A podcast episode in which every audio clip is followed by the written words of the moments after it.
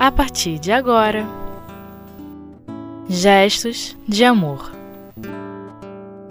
O que é o Espiritismo? O Padre, oitava parte, com César Vargas. Queridos irmãos e irmãs, que a paz de Deus, que excede todo pensamento, possa nos auxiliar nas reflexões que faremos em torno da doutrina espírita. Durante todo o trabalho de sistematização da doutrina espírita feito por Allan Kardec na condição de codificador, ele se colocou de forma a tirar dúvidas e fazer análise do que escrevia ou falava a respeito do Espiritismo. Nunca deixou de buscar tirar essas dúvidas, esclarecer os pontos das pessoas que sinceramente buscavam compreender a nova doutrina estimulando um estudo sério e efetivo e estabelecendo de forma clara os fundamentos e objetivos da doutrina espírita, que era desconhecida para a maior parte das pessoas de então. Nesse sentido, Kardec ele travou vários diálogos com pessoas cujos propósitos eram diversos e às vezes bem antagônicos à doutrina iniciante desde simples curiosos aos opositores que eram contumazes. Entretanto, antes de travar esses diálogos, eles buscavam primeiramente entender, captar o verdadeiro propósito da pessoa que o estava inquirindo, pois ele, muito prático, pragmático, ele não perdia tempo com discursos ou discussões que fossem improdutivas. Na obra intitulada O que é o Espiritismo, Kardec tem por objetivo apresentar uma iniciação preliminar da doutrina espírita, através de respostas às questões fundamentais que lhe foram lançadas com frequência por várias pessoas. Daí ele organiza essa obra em três capítulos sob forma de diálogos, com três personalidades que se opõem ao Espiritismo. No primeiro capítulo, seu inquiridor é um crítico. No segundo, um cético. E no terceiro, um sacerdote católico. Antes de responder as questões, como já dito, ele buscava perceber os questionamentos que eram feitos e com que objetivos. E, no caso específico do sacerdote, ele começa deixando claro que ele não queria convertê-lo às ideias espíritas, acrescentando que o inquiridor teria a liberdade de repudiá-lo ou aceitá-las, pois o espiritismo não cuida de impor a ninguém e não veio para forçar convicções. Não obstante, o que realmente preocupa o sacerdote de início, a gente percebe nas primeiras perguntas, é o fato de que o Espiritismo não estar em todos os pontos concordando com a religião católica. A esse respeito, Kardec, com muita coerência, o adverte que todas as demais religiões podem dizer o mesmo, até porque, dentro das próprias religiões, existem divergências. Quem quiser entender melhor essa primeira parte, recomendo a leitura das primeiras perguntas que são formuladas pelo padre e das respostas que foram encaminhadas e endereçadas a ele por Kardec. Nós podemos perceber desta leitura de imediato da sabedoria, do pragmatismo e principalmente do caráter didático de Kardec. Ele parte do simples para o complexo, argumentam com é, exemplos que são muito claros e do dia a dia, do cotidiano da pessoa com quem ele está conversando, e daí, de forma bem lúcida, muito clara, direta e inteligente, vai trazendo o raciocínio para a questão que foi levantada, fazendo com que o entendimento seja claro, transparente e límpido. Hoje nós temos a incumbência de conversar sobre alguns, algumas das questões que o padre formula. A questão inicial que nos compete analisar diz respeito à pergunta que ele faz. Ele diz: Admitindo o vosso raciocínio, pensais que há falta ao vulgo imagens mais apavorantes do que uma filosofia que ele não pode compreender? Para a gente entender esta pergunta, nós temos que voltar à anterior, porque na verdade ele faz um desdobramento da pergunta que veio antes. Nessa pergunta, o padre dizia: Dizeis que o Espiritismo não discute os dogmas e, todavia, admite certos pontos combatidos pela Igreja, tais como, por exemplo, a reencarnação, a presença do homem sobre a terra antes de Adão. E ele ainda diz que o Espiritismo nega a eternidade das penas, a existência dos demônios, o purgatório, o fogo do inferno. Kardec responde, e a parte que nos interessa mais é quando ele fala da questão do purgatório, do fogo do inferno, porque ele deixa claro que esta teoria é uma teoria que contraria o princípio da bondade, do amor, da justiça do Pai Eterno. Se existisse fogo do inferno, eternidade das penas, Deus não poderia ser categorizado, chamado de justo e bom. Então ele traz, chama a atenção e mostra que de fato esta teoria não, não faz sentido com este princípio, o princípio do amor, da bondade infinita de Deus. Depois deste argumento, e aí então nós podemos entender o porquê da pergunta seguinte, que está diretamente relacionada a essa. Ele volta dizendo que as ideias apavorantes elas é, são importantes para fortalecer o entendimento e a postura, né, principalmente das pessoas que ele chama de vulgo.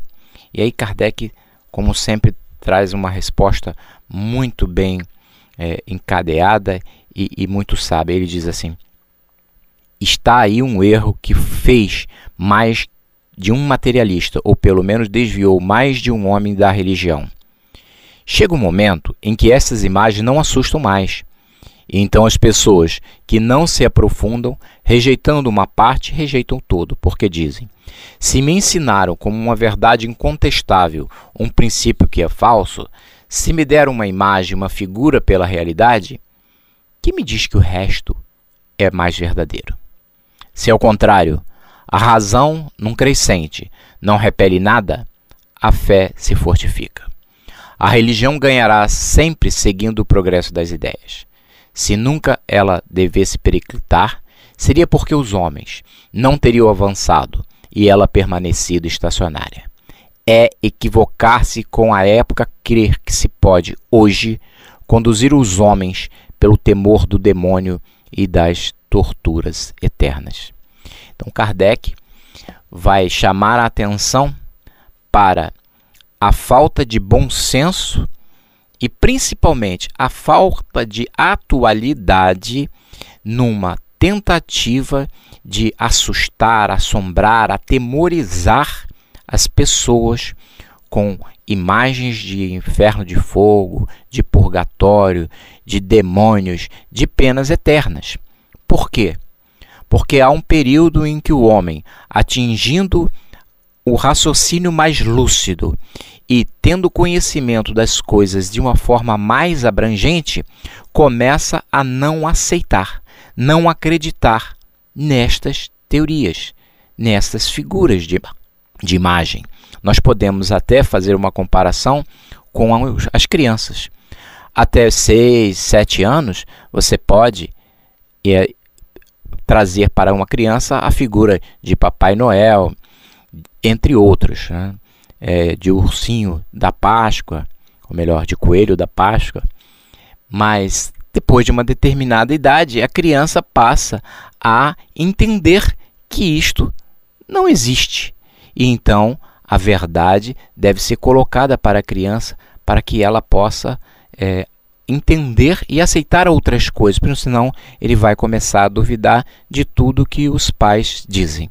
A mesma coisa com relação a estas figuras. O bom senso impede que pessoas inteligentes aceitem estas teorias. E aí, com o tempo, por não aceitar parte da teoria, acabam não aceitando o todo dos dogmas, dos ensinamentos religiosos. Por isso, Kardec começa muito bem dizendo que este tipo de erro fez com que muitos deixassem de aceitar o todo pregado pelas religiões. Por quê? porque contraria o bom senso, contraria a ciência, contraria a razão e faz com que muitas pessoas mais esclarecidas digam não ao todo da fundamentação espiritual. Então, é justo e é correto o Espiritismo faz isso. Não duvidar da inteligência, mas trabalhar com o raciocínio de todos.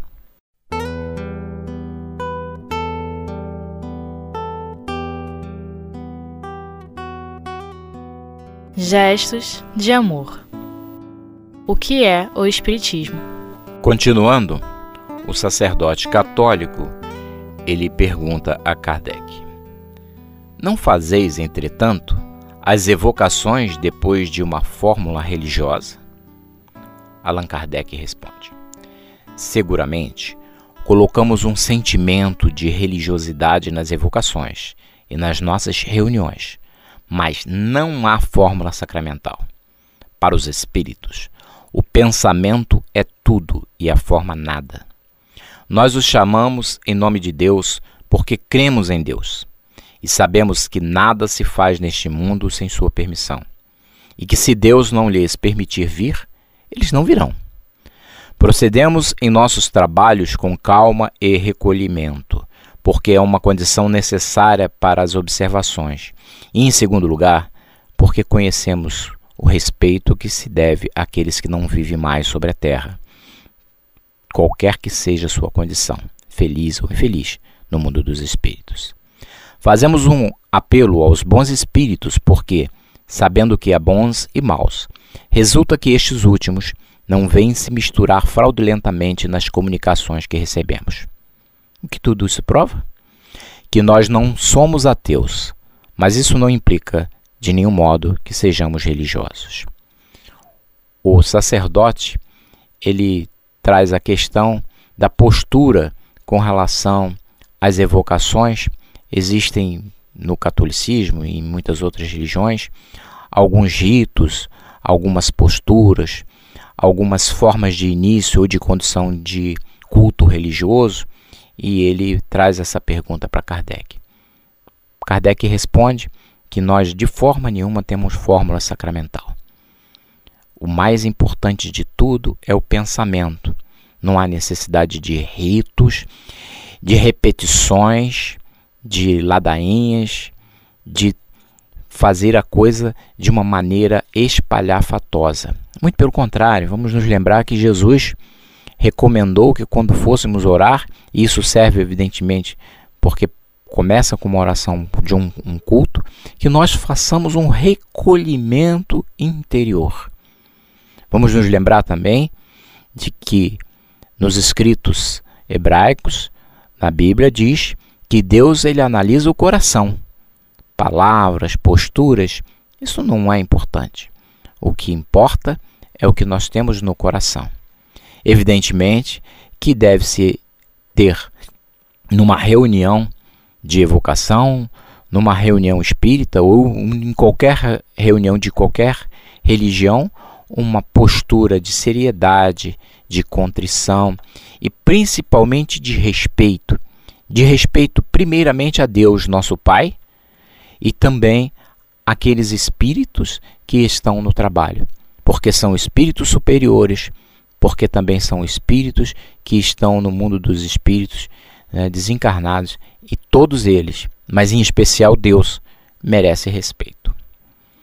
Na pergunta seguinte, o padre formula a seguinte: Se a igreja proíbe as comunicações com os espíritos dos mortos, é porque são contrárias à religião, como estão formalmente condenadas pelo Evangelho por Moisés. Este último pronunciando a pena de morte contra essas práticas. Prova quanto elas são repreensíveis aos olhos de Deus. Bem, vamos ver o que Kardec responde a essa postura, a essa colocação tão enfática do padre. Né? E aí Kardec diz: Eu vos peço perdão, mas essa proibição não está em nenhuma parte do Evangelho. Ela está somente na lei mosaica. Trata-se, pois, de saber se a igreja coloca a lei mosaica acima da lei evangélica. Quer dizer, se ela é mais judaica que cristã.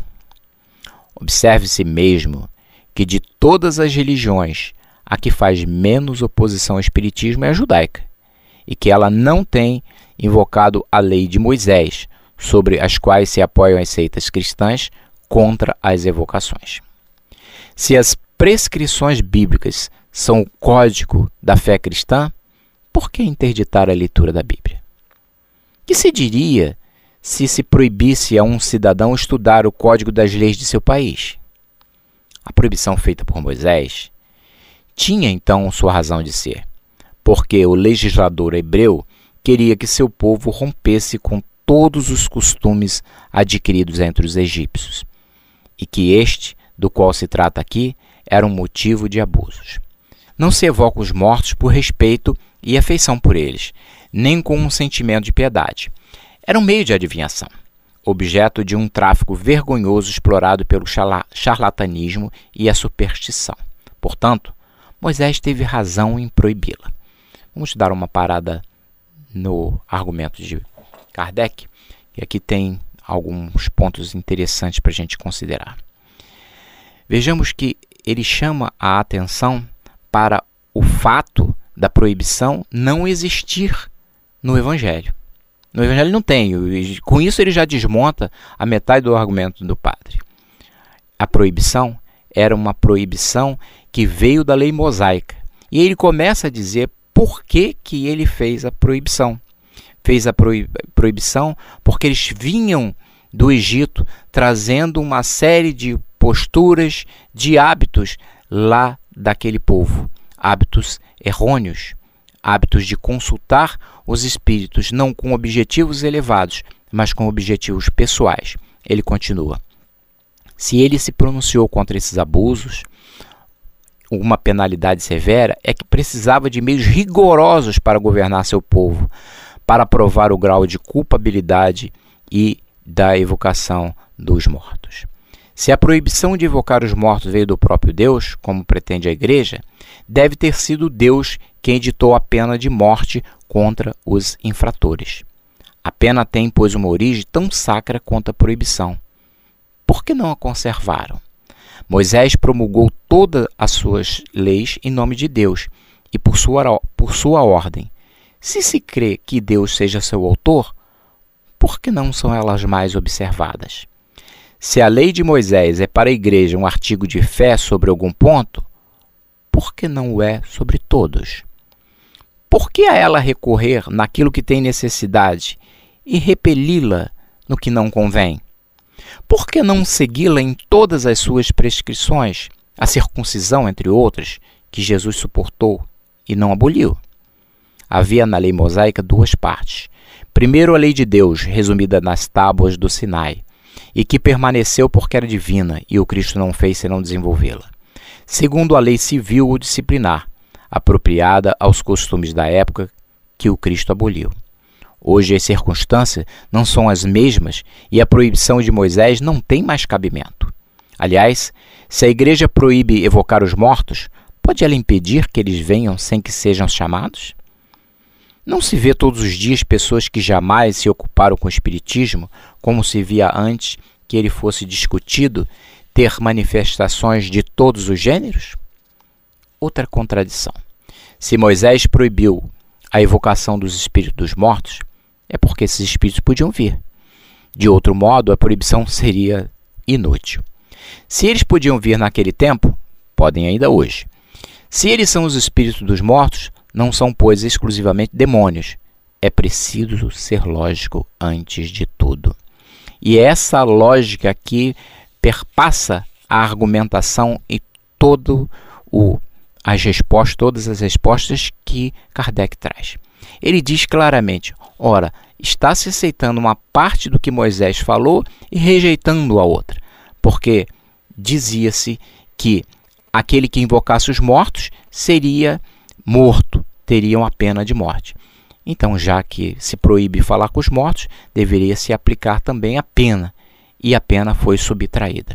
O que nós percebemos é que quando Kardec argumenta com o sacerdote. Ele argumenta com base na lógica, na razão, trazendo sempre o pensamento para um entendimento mais adequado, correto sobre a verdade que está sendo inquirida.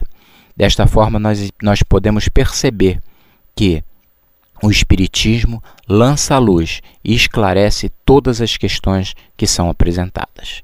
Que Deus nos abençoe e nos ajude sempre.